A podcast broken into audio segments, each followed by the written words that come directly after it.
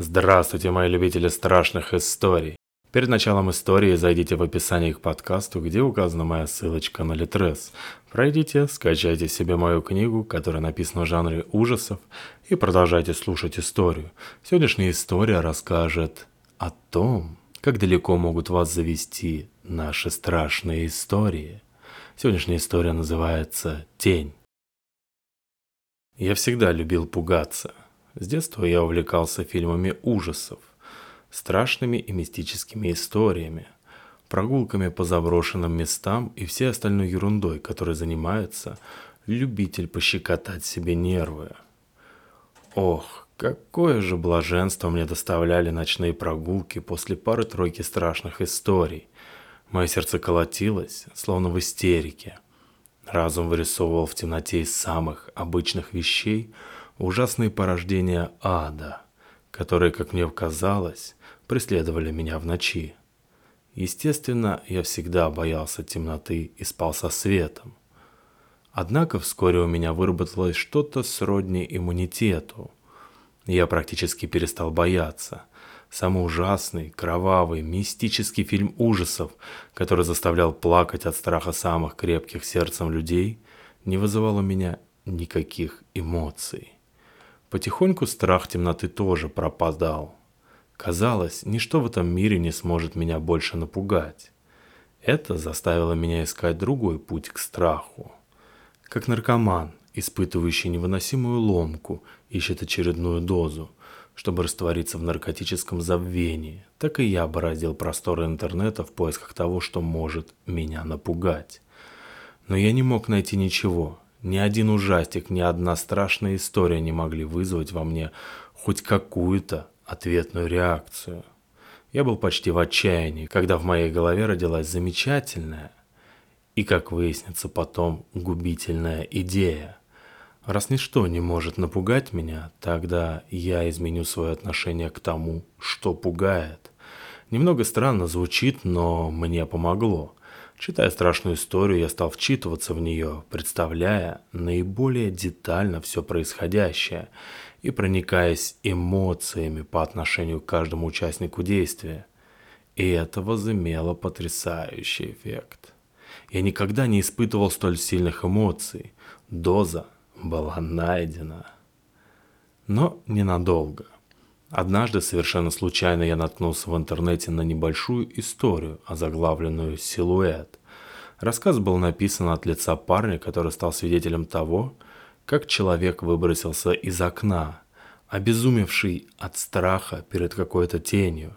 Затем эта загадочная тень стала преследовать самого героя этой истории, пока не довела до самоубийства и его – эта история затянула меня так, как не затягивала никакая другая.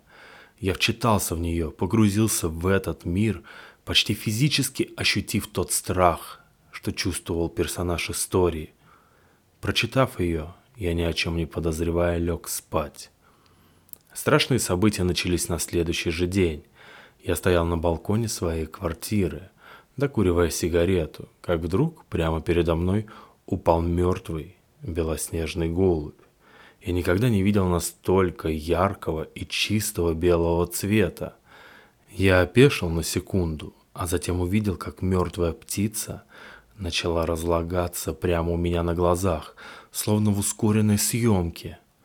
Неизвестно, откуда появились отвратительные маленькие личинки, которые копошились в маленьком трупике – они работали так яростно, что гниющее тельце двигалось от их копошения, будто бы птица живая и пытается перевернуться. Я чувствовал, как по пищеводу поднимается содержимое желудка и вернулся в квартиру. Немного усмирив буйство желудка, я решил убрать остатки мерзкого пиршества червей.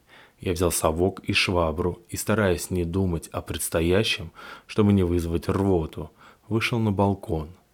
Арсенал уборщицы выпал из моих рук, когда я увидел, что на балконе нет и следов от трупика и личинок. Я решил, что личинки расползлись, но обыск всех щелей на балконе показал, что их здесь нет.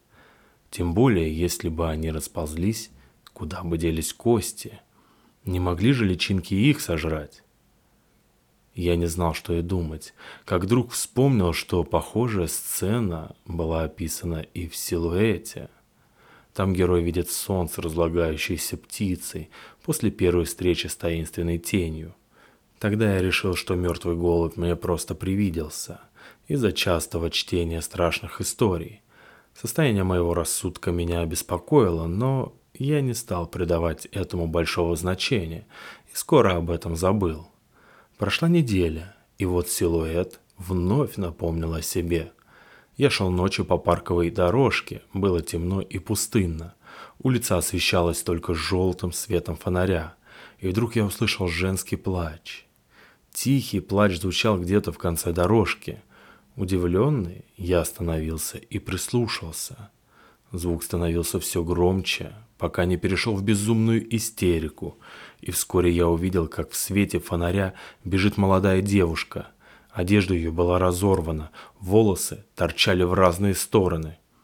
Я решил, что на нее напали, и уже собрался было вызвать полицию, как вдруг девушка оступилась и упала коленями на асфальтированную дорожку. Я уже рванулся помочь ей, как вдруг за ее спиной, словно из ниоткуда, появился высокий черный силуэт, будто бы сошедший со строк той истории – Именно такой, как я его себе и представлял, и первая волна страха охватила меня.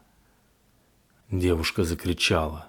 Пронзительно и безумно, и тогда я впервые в жизни ощутил настоящий ужас. Это чувство не имело ничего общего с тем, что я испытывал от просмотра фильма ужасов и чтения страшных историй. Этот ужас был сильнее в бесчетное количество раз. Он заставил меня оцепенеть забыть о том, кто я и где.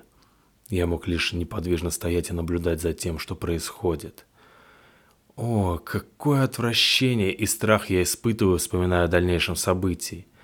Бедная, рыдающая девушка начала биться головой об асфальт, не переставая разрывать криком мои барабанные перепонки.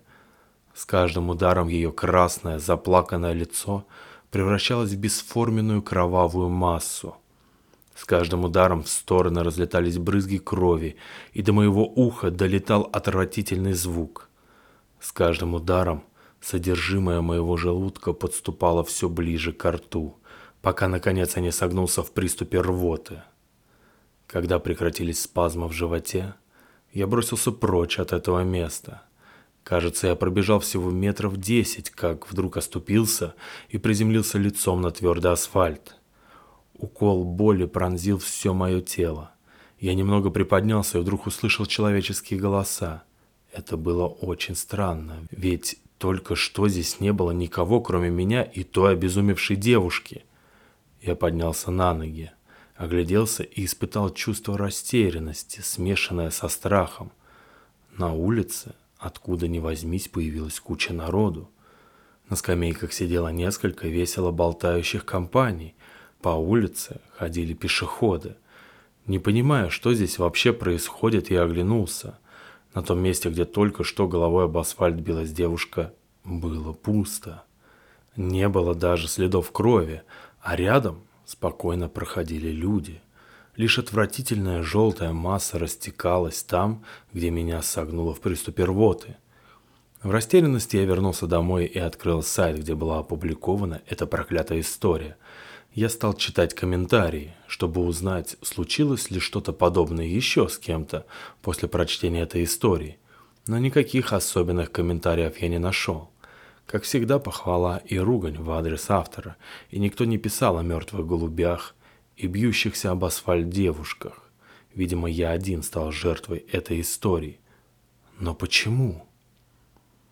Я просидел весь вечер, размышляя об этом, пока наконец не пришел к двум выводам – либо мой разум, постоянно подпитываемый историями о потустороннем, окончательно помутился, либо во всем виновата моя манера читать эти истории. Ведь читая каждую историю, я буквально входил в нее, погружаясь в действие с головой. Возможно, та модель реальности, которую мой мозг создает на основе информации от органов чувств, исказилась, соприкоснувшись настолько близко с ужасными образами – и теперь мой мозг вставляет их в видимый мною мир, независимо от моего желания. Неважно, какой из этих выводов верен, важно теперь лишь то, что меня ждет в будущем. Для меня существует только один способ навсегда избавиться от этого жуткого образа, такой же, как и у героя силуэта. Забавно, не правда ли? Почти того не замечая, я сам стал героем прочитанной мной истории. Действительно, судьба не лишена иронии. Кто знает реальную причину всего случившегося – быть может, та история не просто плод чужого воображения, а реальный случай, записанный доведенным до отчаяния человеком и отправленная в интернет за минуту до самоубийства, как и моя. Быть может, каждый, кто прочитал эту историю, тоже столкнулся с загадочной тенью, но побоялся написать об этом. Или, быть может, не успел. Правда, мне уже безразлично. Теперь меня ждет лишь острое лезвие и теплая темная кровь, вытекающая из моих вен, дарующая мне освобождение от вечного страха. Конец. Подписывайтесь на подкаст, рекомендуйте его своим друзьям. В описании к подкасту также написана почта, на которой вы можете прислать свои страшные истории. И до новых и удивительных встреч. Пока-пока.